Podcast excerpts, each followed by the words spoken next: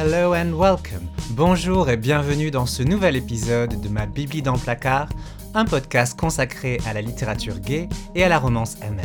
Je suis Enzo Domier et je vais vous accompagner dans l'exploration de ces mondes littéraires où les hommes aiment les hommes. Let's begin.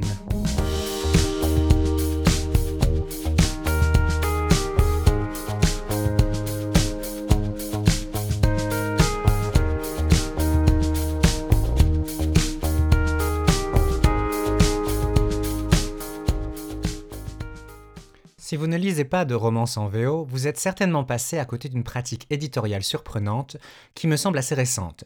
Une pratique dont on peut trouver la trace sur la quatrième de couverture ou dans la description du produit, comme dirait tonton Amazon. Après le texte de présentation, ce que les Anglais nomment le blurb, ou plutôt à la fin du texte de présentation, on peut trouver quelques lignes assez semblables, ma foi, à ce que vous trouveriez au dos d'un paquet de pâtes.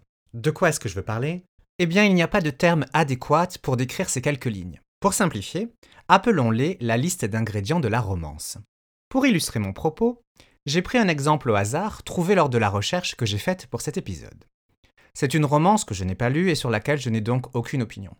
Son titre est le suivant. Someone Worth Saving, littéralement quelqu'un qui mérite d'être sauvé. Sous-titré An MM Gay for You Romance. Alors je m'excuse dès à présent pour tous ceux et celles qui n'aiment pas l'anglais, car d'ici la fin de cet épisode, je peux vous promettre que vous allez connaître tous les termes techniques de la romance MM en anglais. Mais revenons-en à mon exemple. Voilà ce que Jerry Cole nous dit à la fin de sa présentation. J'en fais une traduction très proche de l'anglais à dessin, ne grincez pas des dents. Ce livre contient du langage adulte et des activités adultes torrides. Il est réservé à des adultes de plus de 18 ans seulement. Roman, environ 36 000 mots de long. HEA, Happy Ever After Ending, une fin heureuse, ne se termine pas par un cliffhanger. Inclut les termes suivants. Old man and young man, homme plus vieux, homme plus jeune, friends to lover, d'amis à amant, protector, protecteur, gay for you, gay pour toi, catfishing, catfishing, c'est ce que vous faites quand vous créez un faux profil sur Internet pour appâter votre proie. Knight in Shining Armor, un preux chevalier.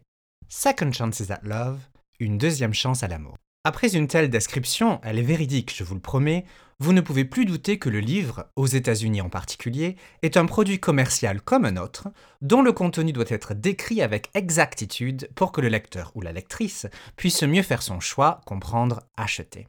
Comme beaucoup d'entre vous, le consumérisme à l'américaine me donne la nausée.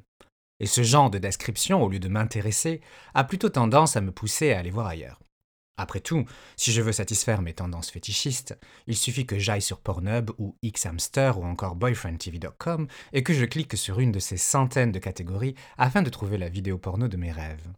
Mais cette liste d'ingrédients est, ma foi, extrêmement utile à l'observateur du MM que je suis, elle permet de mettre en avant que la romance elle-même est un genre déjà formé avec ses lieux communs, voire, s'ils ont mal tourné, ses clichés. Alors, quels sont ces ingrédients? Pour commencer, avant même de parler des thèmes, citons la présence en abondance des scènes de sexe. La romance contemporaine est si torride qu'on vous avertit même au dos du livre de peur que vous ne vous brûliez les yeux. Autre ingrédient, ou plutôt une presque obligation du genre, la fin, qui peut être de deux types. HEA ou HFN. Je dois vous avouer que je prends mon pied avec ces acronymes. HEA, HEA, c'est l'abréviation de Happily Ever After, comme nous l'avons vu, l'équivalent du Et ils vécurent heureux et eurent beaucoup d'enfants, la formule consacrée des contes. HFN, HFN, c'est Happy for Now, heureux pour le moment. Le roman finit sur une note positive, mais tout n'est pas parfait. En gros, préparez-vous à une suite. Et justement, comme nous l'avons vu dans l'exemple, il est bon de préciser, pour attirer le chaland, que l'auteur ne jouera pas de sale coup à son lecteur, avec une scène finale what the fuckest, pas de suspense insoutenable, pas de cliffhanger. Mais avant d'arriver à cette fin heureuse, si la romance prend son temps pour se déployer, que les sentiments mijotent bien, on parlera alors d'une romance slow burner. Les slow burners, c'est ce que j'aime tout particulièrement. L'histoire d'amour prend son temps, on se cherche, un pas en avant, un pas en arrière, mais surtout, ça veut souvent dire que le nombre de scènes de sexe sera limité. Je suis loin d'être un lecteur prude, mais je n'en peux plus des scènes de cul qui occupent les trois quarts de l'histoire. Maintenant passons à ce que les Anglais nomment tropes, les tropes si vous voulez. Un mot bien plus employé chez les anglo-saxons qu'en France et qui a le sens de thème récurrent, de motif narratif. Si vous voulez écrire de la romance MM, vous verrez que vous n'échapperez pas à l'un d'entre eux. J'ai sélectionné les plus courants ou ceux qui méritent d'être mentionnés.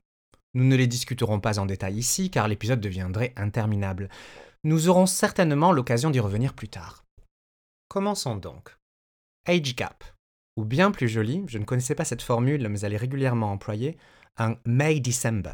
Les deux amants ont une différence d'âge importante, généralement plus de 15 ans, quand l'un se trouve à la fleur de l'âge euh, et l'autre a déjà de la neige dans les cheveux. L'un est au mois de mai de sa vie et l'autre au mois de décembre. Très poétique. Ensuite, il y a Friends to Lovers, d'amis à amants, mon préféré.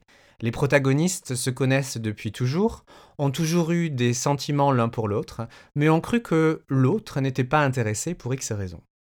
Une variation du même thème, les fuck buddies fall in love, les plans cul réguliers qui tombent amoureux. Là, souvent, les personnages principaux jurent leur grand Dieu qu'ils ne sont intéressés que par le sexe et rien d'autre. Mais évidemment, l'amour leur tombe dessus. Quoi d'autre? Enemies to lovers, d'ennemis à amants. La passion est déjà présente entre ces deux hommes qui se détestent, mais de la haine à l'amour, il n'y a qu'un pas glissant, attention à la chute. Puis on trouvera Clash of Backgrounds, le clash des origines. L'un est très pauvre, l'autre est très riche, chacun a ses valeurs, la rencontre des deux va faire des étincelles. Variation sur ce thème, ou thème cousin, Opposites attract, les opposés qui s'attirent. Ils ont un caractère diamétralement opposé, mais au final très complémentaire. On trouvera aussi le out for you, coming out pour toi. Un personnage accepte de faire son coming out pour son amant, ce qui est la preuve ultime de son amour pour lui. Second chance at love, deuxième chance d'aimer. Deux interprétations ici sont possibles pour cette expression. La première, les deux protagonistes ont eu une relation qui pour X raisons s'est terminée. Ils se retrouvent quelques années plus tard, et c'est à eux de faire en sorte de ne pas gâcher cette chance. La seconde interprétation est la suivante. Un ou les deux personnages principaux ont perdu foi en l'amour après une relation amoureuse traumatisante. Ils se sont convaincus que l'amour n'était pas fait pour eux, et puis paf, une seconde chance leur est proposée. Ah, voilà un autre trope qui est très récurrent. Forced proximity, la proximité forcée des deux protagonistes, qui peut être alliée au fake dating, le faux rencard, où les pépés font semblant de sortir ensemble pour rendre jaloux un ex. Et pour cette frange du genre qui est obsédée par la famille et les enfants, on trouve le single dad needs a partner, père célibataire qui a besoin d'un compagnon, où le but de la romance est de montrer que l'un des protagonistes peut faire un second père parfait pour l'enfant. Dans le thème de l'amour familial, notons que pour les romances paranormales, on trouve aussi le MPREG. Ah, si vous n'avez jamais entendu parler du MPREG, vous allez adorer cette expression. Il s'agit de l'abréviation de Male Pregnancy, la grossesse masculine. Et ma foi, s'il existe une abréviation, ça veut dire que le MPREG est bien répandu dans la romance paranormale MM. En général, ça désigne le fait que le protagoniste, souvent un loup-garou alpha, imaginez le grand, beau et viril, féconde son amant, et comme on aime les lettres grecques dans ce sous-genre, appelons-le l'oméga, L'oméga, c'est un gars plus petit, souvent efféminé, évidemment passif sous la couette, qui va donc porter en lui l'héritier de son mâle alpha et enfanter. Ne me demandez pas le pourquoi du comment, mais pour reprendre une expression que mon amie autrice Clara Vanley aime employer régulièrement avec moi, ta gueule, c'est magique. Revenons à un trope plus normal, qui peut être très divertissant, voire hilarant chez l'auteur ou l'autrice qui a du talent, c'est celui du smart ass twink. Le petit malin, le monsieur je sais tout. Le twink désigne une certaine apparence physique, un jeune homme assez mince, aux traits fins, et même s'il est petit, c'est souvent une personnalité bigger than life, imposante, extravagante, une petite tornade incarnée qui n'a pas la langue dans sa poche. On n'aurait pas de littérature romantique si on passait sous silence le hurt comfort, qui désigne un type de dynamique entre les deux personnages. L'un a été gravement blessé, que ce soit physiquement ou émotionnellement, et c'est l'amant qui va prendre soin de lui, lui permettre de laisser sa souffrance derrière lui. Certains romans hurt comfort peuvent être assez sombre en tonalité avec de la maltraitance, des viols, de l'inceste ou encore des problèmes psychologiques. Voilà, je crois que la liste est assez longue, je passerai donc sous silence les réécritures de contes, fairy tales retold, les mariages de convenance, le protagoniste qui vend son corps, sex worker hero, ou alors le protagoniste victime de harcèlement scolaire qui quelques années plus tard tombe amoureux de son bourreau, ou encore le MMM, aussi appelé thruple, le trouble en français, c'est-à-dire le ménage à trois.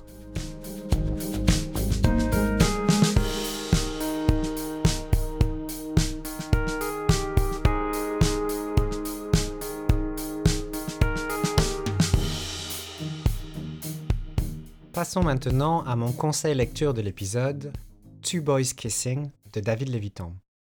David Levitan est un des noms incontournables de la littérature YA contemporaine des États-Unis. Il est principalement connu pour son roman A comme aujourd'hui, Everyday en VO, qui a été adapté au cinéma en 2018. Nombreux sont ces romans qui ont été traduits en français, mais évidemment, Two Boys Kissing, publié en 2013, semble avoir été oublié ou négligé par les maisons d'édition françaises. C'est bien dommage, voire légèrement scandaleux, car il s'agit très certainement de son meilleur. Ce roman est l'histoire croisée de trois couples de garçons, peut-être même quatre, que l'on suit durant 32 heures. Cette durée bien précise correspond au record du plus long baiser que tentent de battre Craig et Harry, notre premier couple. Je dis couple, mais c'est une relation amoureuse qui ne se conjugue plus qu'au passé. Deux anciens petits amis devenus de simples copains. Le plus long baiser du monde donc, mais surtout un baiser entre deux garçons, d'où le titre Two Boys Kissing. Pendant que Craig et Harry choquent les bonnes consciences américaines devant un parterre de spectateurs de plus en plus nombreux, le lecteur est invité à suivre Peter et Neil, notre deuxième couple, un couple qui se conjugue au présent, mais qui s'enlise, se fragilise dans la monotonie du quotidien et qui par conséquent pourrait ne pas avoir de futur. Quant au futur, c'est bien le temps de la relation naissante entre Avery et Ryan, le garçon aux cheveux roses qui tombe amoureux du garçon aux cheveux bleus.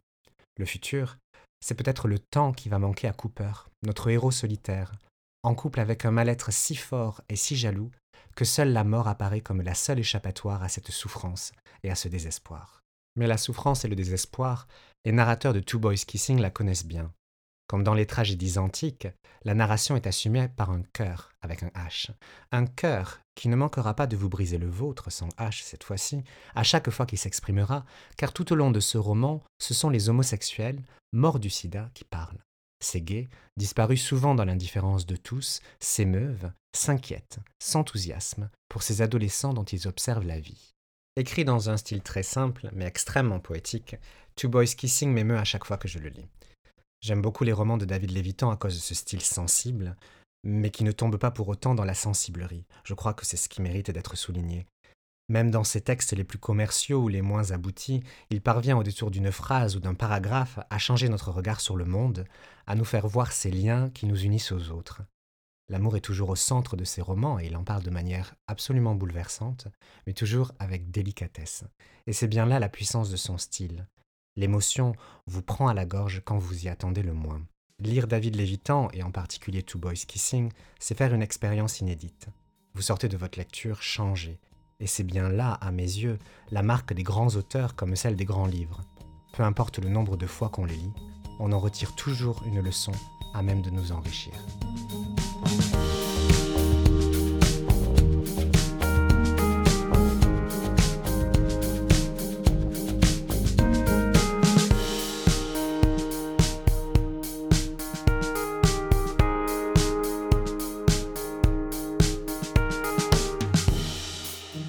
Maintenant la minute poésie.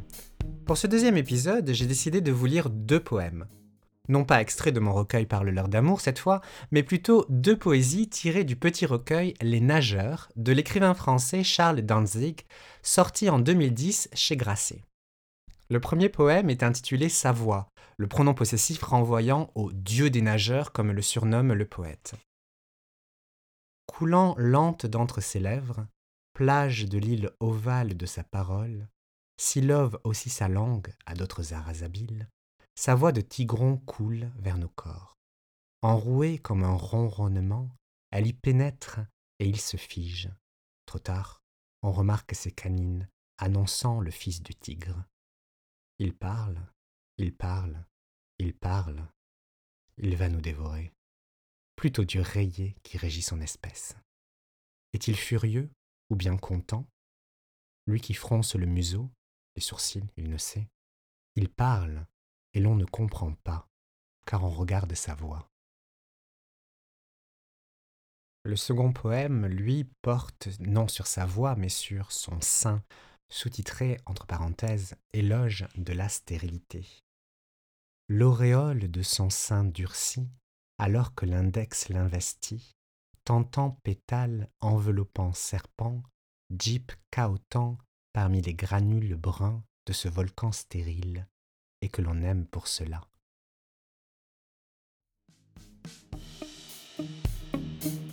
Et voilà, c'est déjà terminé pour cet épisode de ma Bibli dans le placard. Je vous remercie de m'avoir écouté jusqu'au bout.